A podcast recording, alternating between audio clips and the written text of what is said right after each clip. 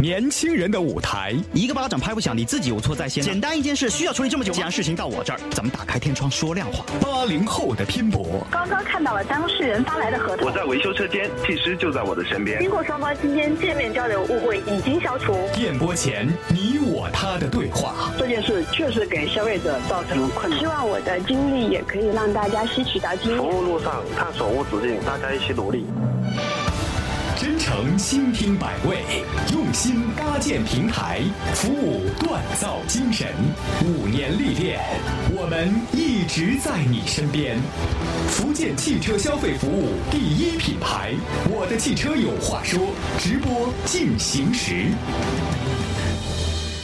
交通九零六，八零后在路上，这里是福建汽车消费服务第一品牌，我的汽车有话说。有话请您说，我是程铮。您在买车用车、交通保险、汽车质量上遇到任何问题，您需要帮助，请关注我的汽车有话说官方微信订阅号，然后点击下方的自定义菜单，我要维权，填写您的维权信息，我们会妥善处理，并且呢，充分保护您的隐私。有事儿咱会帮您妥妥的，没事儿您还可以给我们听节目，加我们的微信，还能够长知识。直播间热线八三八九零九零六，欢迎各位在节目直播期间连续拨打。外地听友务必记得加拨区号零五九幺。来，咱们来说今天的今日关注。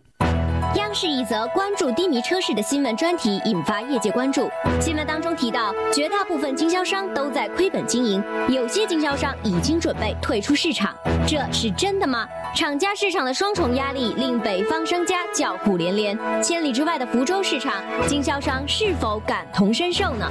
车市低迷到底是空穴来风，还是真的狼来了？今天中午十一点，我的汽车有话说，为您还原福州汽车消费市场，倾听各家。经销商们的酸甜苦辣，在平时节目当中啊，汽车经销商接上线来，往往都是被投诉的一方。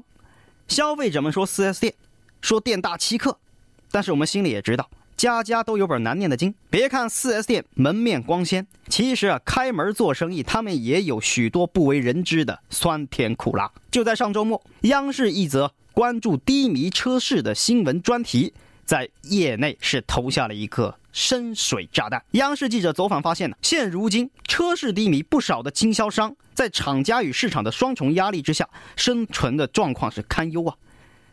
甚至于说，大部分的经销商都在亏本经营，部分经销商呢已经准备退出市场了。来，咱们来听听央视新闻当时的节选。中国汽车工业协会日前发布的数据显示，今年四月份国内车市销量比上月下降了百分之十一。依据这样的一个数据，中汽协主动调低了年初预设的全年汽车销量增长百分之七的目标。这一举动在以往从未出现过。在北京国际汽车贸易服务园的这一家一汽马自达 4S 店，隶属于曾经被评为全国知名经销商的联拓集团。记者看到这家 4S 店展厅空空荡荡，已经是人去楼空。展车的前挡风玻璃上已经。落了一层厚厚的尘土。不仅仅是联拓的一汽马自达 4S 店，在北京东五环的东方基业汽车城内的联拓奥迪 4S 店内，展厅内同样放满了车辆，而且不少车辆已经被法院贴上了封条。不仅是北京，记者了解到，拥有十七家 4S 店的河南永新集团也因老板跑路，店面基本关门歇业。店内不少克莱斯勒品牌的车辆都抵押给了银行，导致不少消费者买了车却上不了牌照。不仅如此，广汽菲亚特。在深圳的 4S 店也出现了关闭的现象，而对世界销量首位的汽车厂家丰田来说，他们经销商的日子一样不好过。根据中国汽车流通协会有关专家的说法，在一汽丰田的五百二十三家经销商中，眼下百分之九十五都在赔钱，百分之十的经销商随时准备撤出。而豪华车品牌宝马的境遇也一样，最近有宝马经销商在成都已经打出了最低六折的广告。当然。各位刚刚听到的这央视新闻节选当中啊，受访对象大多是北京、河北的汽车经销商，厂家市场双重压力令北方的汽车经销商是叫苦不迭。那么远在千里之外，咱们福州的汽车经销商们是否也是感同身受呢？车市低迷，它到底是空穴来风，还是真的狼来了？他们的生存状况到底怎么样？对此，记者昨天也随机采访了几家福州的汽车经销商，来听听。销售渠道上面来讲，肯定是在很艰难的一个情况，大部分是亏的。而且有时候我们跟消费者讲，我们是在亏本卖给消费者东西。不是针对哪个品牌吧，应该基本上普遍现象。一个是厂家的指标量大，目前的市场不好，销量是没有变化，也没调整，销量出不去就会堆到仓库里头。经销店快点速度出货，它就会第一成本价出货。肯定压力很大的呀，再加上去年到今年整个汽车环境、市场的环境都不好，大部分客户都观望状态，都没有要购买，因为我们需要从厂家部分去拿车，等于说你的资金压力在那里了。但是呢，消费者又并没有去购买你的车辆，导致大笔的资金滞留。像目前卖出去每一台车都亏损，没有完成的厂家下下来的目标，你才能拿到一定的返利。当然，你如果说没有完成的话，损失会更大，主要是库存车压力比较大。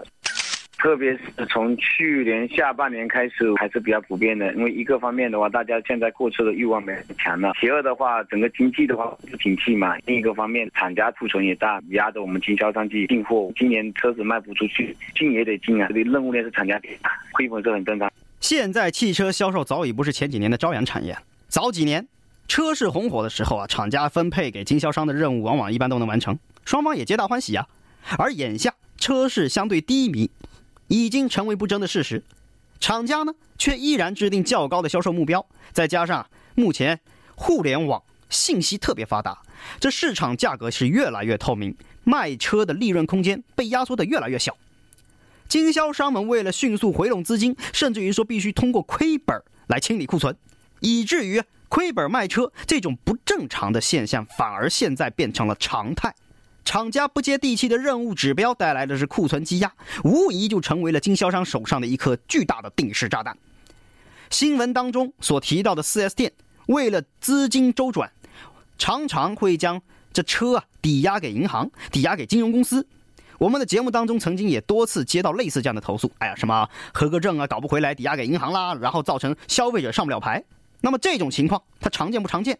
是否对咱们消费者有这么一个影响呢？在我们这边目前来说的话，资金这方面不会出现合格证赎不回来啊，或者说垃圾抵押，然后你因为客户交了钱，呃，再没有把车子给他。目前为止没有一例是这样子的。但是我们近期确实也碰到了一些问题，特别是资金周转这方面，因为我们这个每个月进车，你看大几百台，几千万、几千万都要打出去，所以说也是非常之危险的。合格证是抵押，这是很正常。我们自己卖的车里面，百分之七十到八十的客户都会贷款买车。作为我们 4S 店来讲，几乎没有什么店人家会全款去向厂家来提这个车。在你未出合格证之前，向银行既然贷这个款，肯定合格证是属于银行监管的。资金怎么周转，周转的灵不灵，这是整个市场决定的。另一方面呢，未来啊，咱们说是扑面而来。有一句成语，叫做“物竞天择，适者生存”。面对目前相对低迷的车市，这样相对低迷的市场消费环境，4S 店是否能够去想到一些应对的策略？是否有重新审视过当前的这个汽车消费市场呢？咱们啊，继续听记者对 4S 店的采访。